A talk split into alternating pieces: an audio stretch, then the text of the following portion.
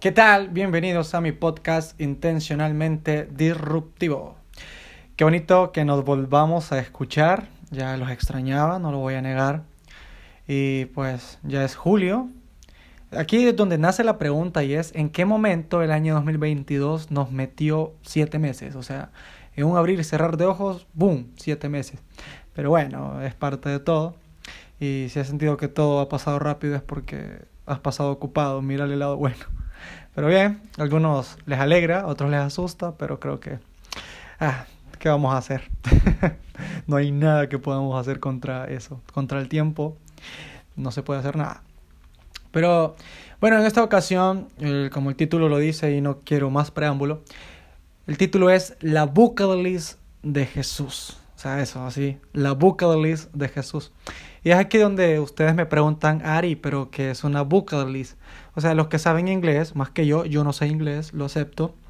Eh, nunca me aprendí el verbo to be. Lo siento mucho por defraudar los queridos amigos. Pero, ¿a qué me refiero? Quiero, ¿A qué quiero referirme con bucket list? Porque, o sea, en los países pues, que habla española, podría decir, o donde usamos disque el castellano, disque el español, pues no, no manejamos ese término, pero en otras partes del mundo, y mayormente quizá en, el contexto norteamericano, sí se maneja. Entonces, o sea, voy a tratar primero como de explicar o definir o intentar definir a qué me refiero con una bucket list. Ok. En algunos países se tiene la costumbre entre niños y adultos de crear una bucket list. O sea, es una lista de cosas por hacer o por cumplir. O sea, los niños norteamericanos acostumbran a crear su lista en verano, o sea, en su tiempo de vacaciones luego de la escuela. La mayoría de adultos crea su lista de cosas por hacer o cumplir cuando siente que ya está pronta a morir. Y desean vivir sus últimos días como nunca lo hicieron. O sea, la bucket list incluye objetivos, propósitos, metas, retos, sueños y deseos que claramente desean alcanzarse. Por ejemplo, subir una montaña, casarse, viajar a algún país, comer algo que nunca habían probado, conocer nuevos lugares, vencer temores, entre otras cuestiones. Pero no quiero que nos quedemos solo con esa definición. Eh, quizás en nuestro contexto o algo más salvadoreño es cuando nos dan una lista, ¿verdad? De, o sea, es otro ejemplo. Cuando nos dan una lista, eh, tu mamá, no sé, tu esposa, tu esposo te da una lista con lo que tenés que comprar del súper o lo que tenés que comprar del mercado, ¿no? Está tomate, cebolla, y mientras lo vas comprando vos lo vas tachando, lo vas checando, o sea, le vas haciendo check, y, pues sí, porque ya, ya lo tenés. Entonces, pero prácticamente una bucket es eso, es una lista de cosas por hacer o por cumplir o por comprar, o mayormente una bucket es una lista de cosas por cumplir antes de morir. Esa es la definición o el concepto de bucket list. Entonces, Ari, ¿a qué te referís cuando decís la bucket list de Jesús? Y es aquí que quiero que vayamos y seamos bien bíblicos esta vez. esta vez vamos a ser bien bíblicos y bien espirituales, porque así debe de ser. Y los cuatro evangelios, o sea, hablo de Mateo, Marcos, Lucas y Juan, tienen una frase en común cuando se relata todo lo que Jesús hizo o vivió. Entonces, siempre cada que Jesús cumplía algo de la ley o cumplía algo que estaba escrito o profetizado en el Antiguo Testamento, Marcos, Mateo, Lucas o Juan, ellos citan y ponen al final para que se cumpliese la escritura o para que se cumpliese la escritura. Bueno, así va. Y parece ser que el Evangelio de Mateo es el que más hace énfasis a esta frase. O sea, en Mateo vamos a leer muchas veces esta frase, para que se cumpliese la escritura. O sea, pero en ese contexto, ¿a qué escritura se está refiriendo? Se está refiriendo a los profetas, ¿no? A la ley, a los profetas y a los demás libros, o sea, al Antiguo Testamento, debemos de entender eso.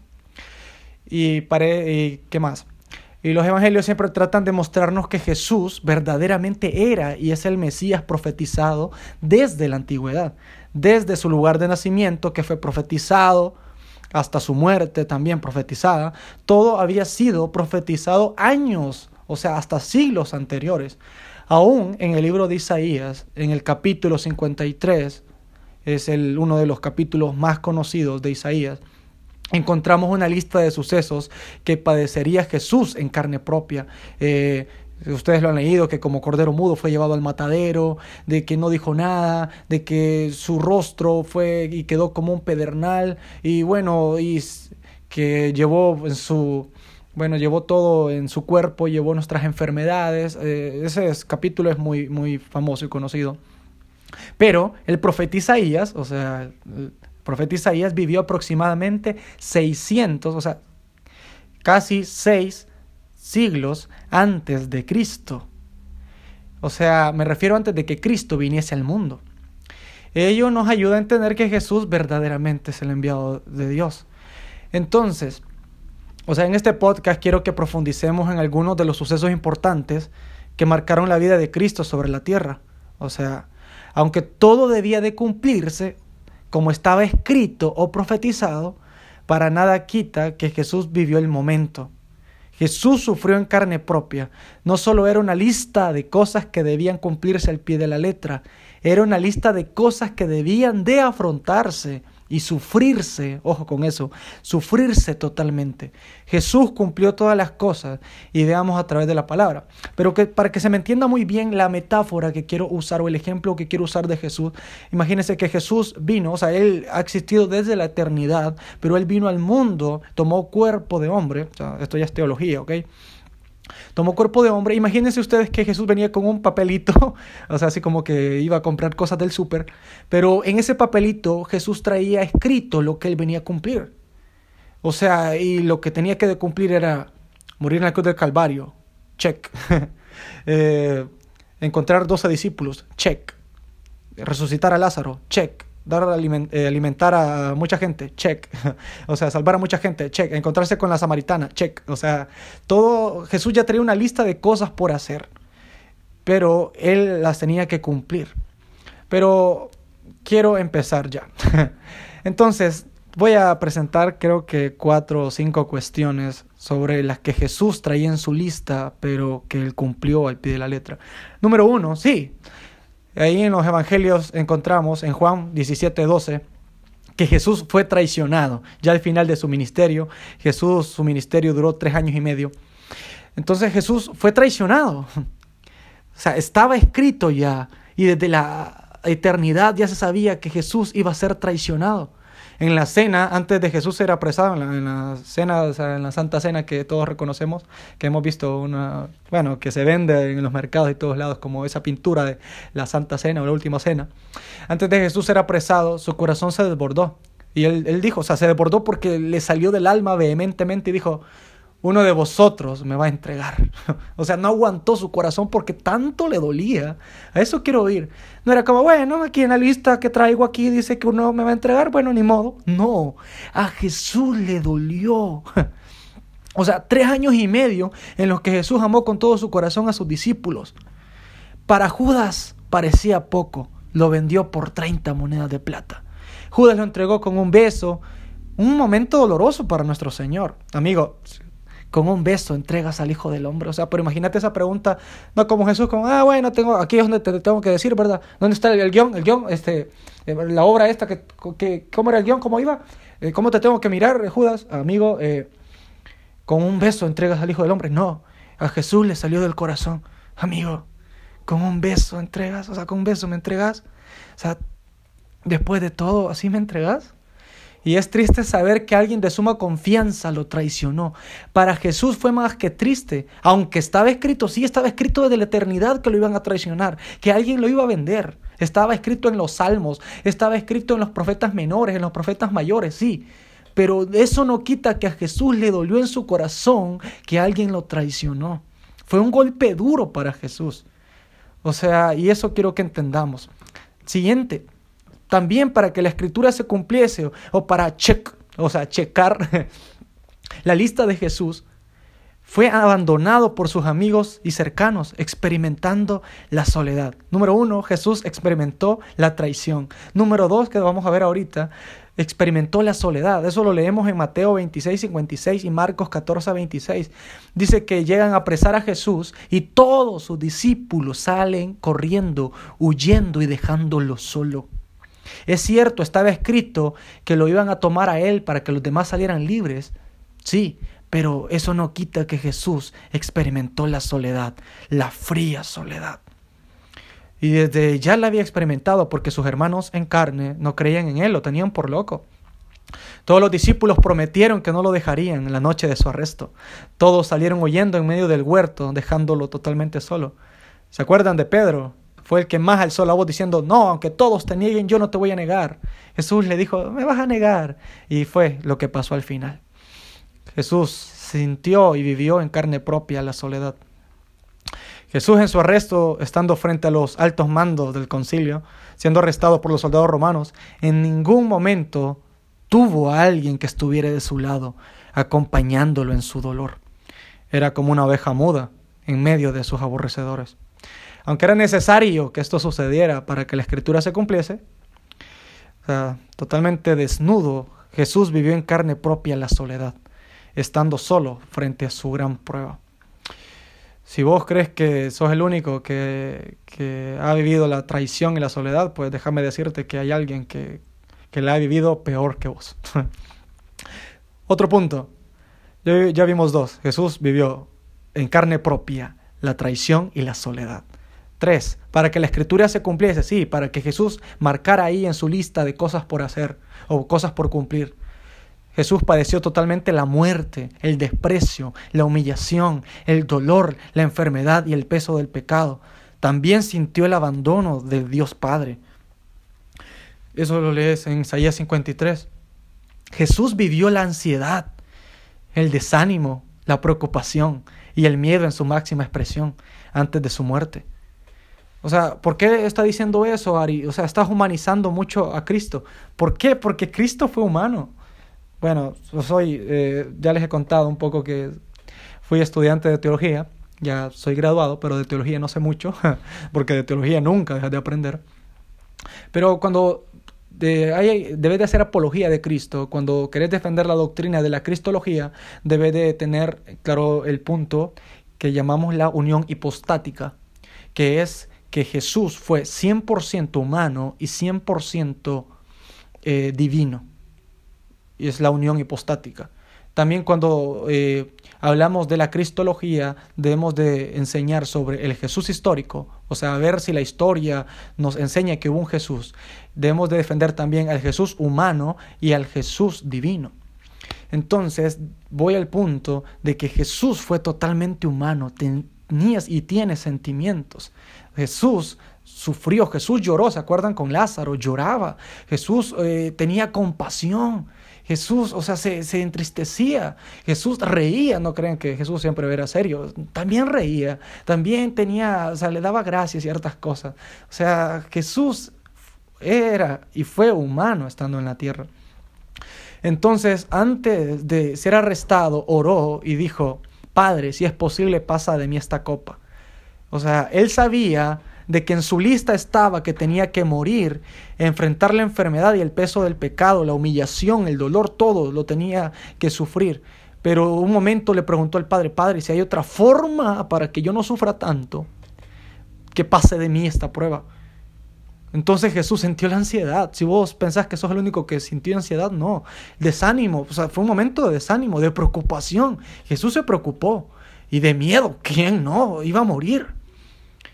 Y dice la Biblia, o sea, es una metáfora también, que su sudor era como grandes gotas de sangre en aquel momento.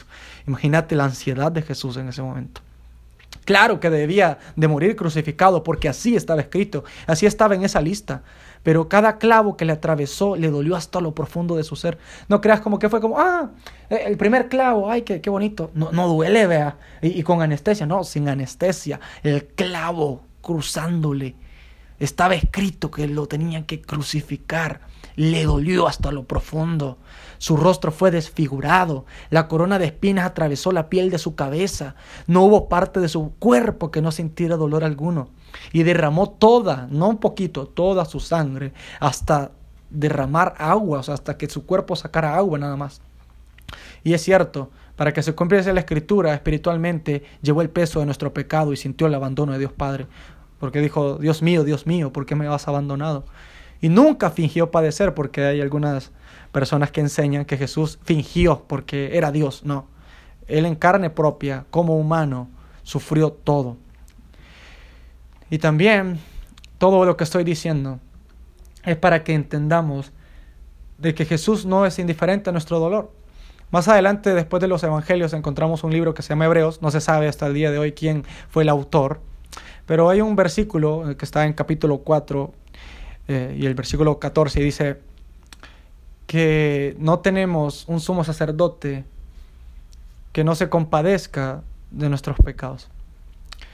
No tenemos a alguien que ignore lo que estamos pasando. Tenemos a alguien que entiende nuestras debilidades. Porque dice la Biblia que Él fue tentado en todo. Eso sí, pero sin pecado. Él no pecó.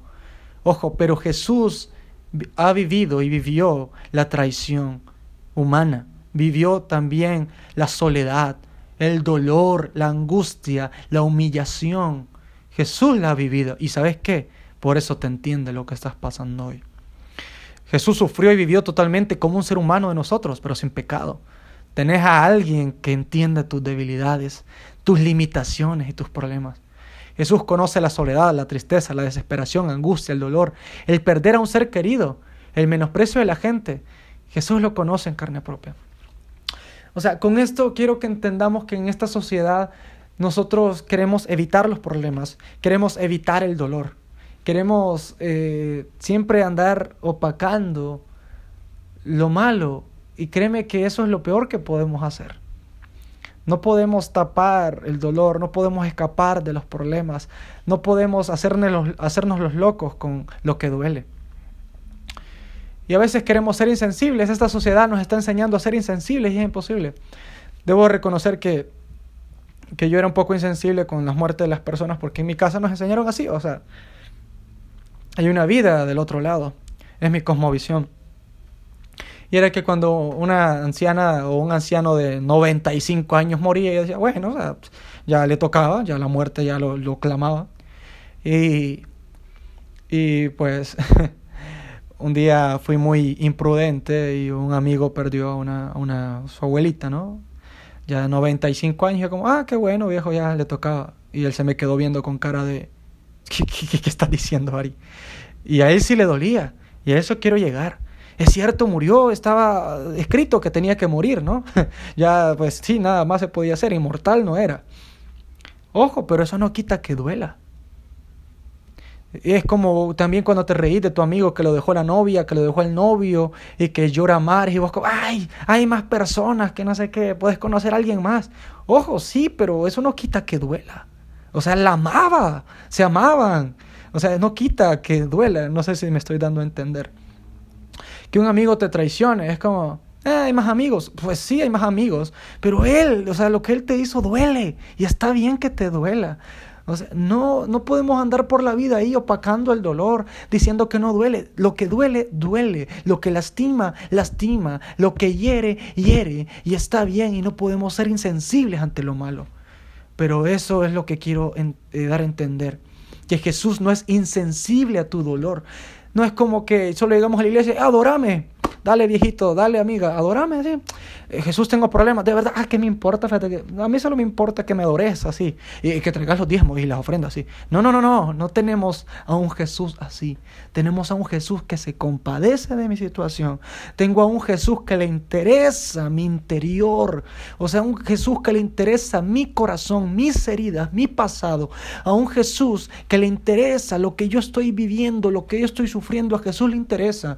Y a veces nosotros no entendemos eso. Por eso tenemos líderes que sí que predican bonito, líderes sí que ayudan a un montón de gente, pero que tienen problemas en su interior que no han podido manejar, problemas con su familia que no han podido resolver, problemas, abusos psicológicos, abusos sexuales, abusos de todo tipo que no han podido resolver. ¿Por qué? Porque pensamos de que a Jesús no le importa eso y es todo lo contrario.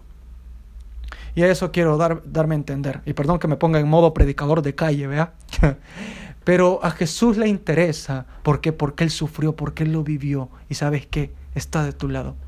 Si vos crees que nadie comprende tus problemas, si crees que nadie entiende tu dolor, si crees que nadie entiende tus tristezas, soledad, ansiedad, si crees que nadie lo comprende, si crees que nadie entiende que es ser despreciado por tu propia familia y amigos, aunque parezca increíble, Jesús, el Hijo de Dios que está sentado a la diestra del Padre, conoce nuestras vidas, conoce tu vida, conoce nuestros miedos, problemas, debilidades, y no solamente los conoce, sino que está dispuesto totalmente a ayudarnos.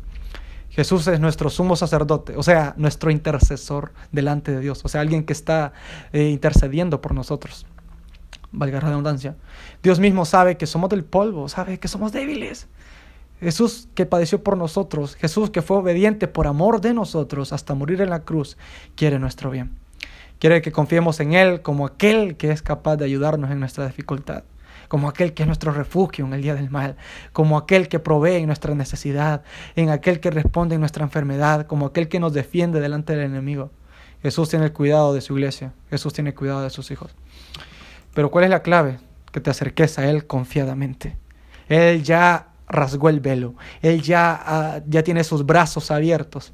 Mira, aunque seas el más pecador, aunque hayas matado a 20, aunque hayas abortado, aunque hayas violado, aunque seas el borracho más borracho de la colonia, aunque termines en las cunetas todos los fines de semana, aunque seas tengas pensamientos feos, aunque seas un lunático, aunque sea lo que sea, Jesús te ama. Acércate a Él sin filtros porque Él te conoce, sin peros, sin excusas, sin miedo al rechazo, porque Jesús nos conoce desde fuera hacia adentro. Jesús conoce nuestro corazón. Y solo delante de Él encontramos misericordia, gracia, su consuelo, su amor inagotable y su ayuda para nuestra vida cuando más le necesitemos. Y a eso quiero ir. O sea, no quiero solamente humanizar a Jesús. Y está bien humanizarlo porque Él fue humano, 100%. Pero lo, lo que quiero llegar es que Jesús también padeció. Él traía una lista. Traía una lista de cosas por cumplir ah, voy a encontrar a los 12 hombres, va a haber un Pedro que me va a hacer la vida imposible, pero ni modo, lo voy a, eh, educar con amor, lo voy a, lo voy a tratar con amor, dijo Jesús, ya estaba escrito. Estaba escrito que Jesús iba a ser llevado de Jerusalén y que le iban a adorar en Jerusalén mientras montaba un, un burrito, un asno. ya estaba escrito. Check. Ya estaba escrito que iba a conocer a una samaritana, como lo dije, pero también estaba escrito que iba a padecer, que iba a sufrir. No era como, bueno, ya me traicionaron. Bueno, ya está, ¿qué más falta? ¿Qué más falta? ¿Qué más falta que cumplir aquí? No, Jesús se sintió traicionado hasta lo profundo. Se sintió solo. Se sintió... Jesús tocó fondo. Pero sabes qué? Guardó silencio y sabía que Dios estaba con él. Así que, así como Dios estuvo también con Jesús en esa prueba, por amor a vos, también Dios está con vos esta vez. No voy a mentirte y en la teoría qué bonito se lee, ay, Dios está conmigo. No, no, no, en serio. Jesús está con vos. O sea, leí algo hace poco, bueno, escuché algo y, en una película que una niña no cristiana, sin padres no cristianos, eh, le, le pregunta a una niña cristiana, ¿y Jesús me escucharía a mí si oro? Y yo me quedé, o sea, los cristianos a veces somos como bien, no, no, no, Dios a los pecadores de lejos, Dios, Dios no los escucha. Y es como, ¿qué, qué, qué clase de Dios sería ese que no escucharía a, alguien que lo necesita él? ¿Qué clase de Dios sería ese? Por eso digo que Jesús escucha a los pecadores. Jesús escucha a los necesitados. Dios los escucha. Así que, ¿qué más puedo decirte? Jesús te ama y comprende tu dolor y, te ama sin condiciones. Así que Jesús no es insensible a lo que estás pasando. O sea, la gente que está a nuestro alrededor como, ay, ya va a pasar, todo pasa. Y nos tatuamos aquí, va, todo pasa. Y, y ya está, y no. Las cosas duelen. Hay cosas que duelen, que hieren. Y Jesús no es insensible. Jesús te entiende y es más que empático. Jesús te abraza y te ama y te protege y te sana. Así que esto es todo lo que puedo decir. A eso me refiero con la bucket list de Jesús. Su lista de cosas por cumplir. Le costaron cumplirlas, pero por amor a nosotros las cumplió. Y aunque padeció por cumplirlas, lo logró. Y ahora está sentado a la diestra del Padre y todos lo adoramos y todos lo amamos, ¿no? Soy Ari Hernández, este es mi podcast. El gecko les manda saludos, se llama Walter. Walter, perdón. Gecko el Walter. Walter el gecko, perdón. Y pues sí, no sé si este episodio te ha servido, te pediría mucho, o sea, no me gusta hacer esto, pero te lo pediría de todo corazón que lo compartieras. Eh, yo creo que alguien se puede salvar, ¿sabes? A alguien le puede llegar esto a tiempo. A vos quizás no te sirva esta palabra, pero a otra persona tal vez sí, ¿sabes? O sea, no busco fama, esto es sin de lucro, pero si puedes eh, pasárselo a alguien, o sea, yo sé que Dios puede hacer algo. Así que Dios te bendiga. Estamos acá en esta aventura de ser intencionales y disruptivos a la vez. Cuídate mucho y nos escuchamos a la próxima.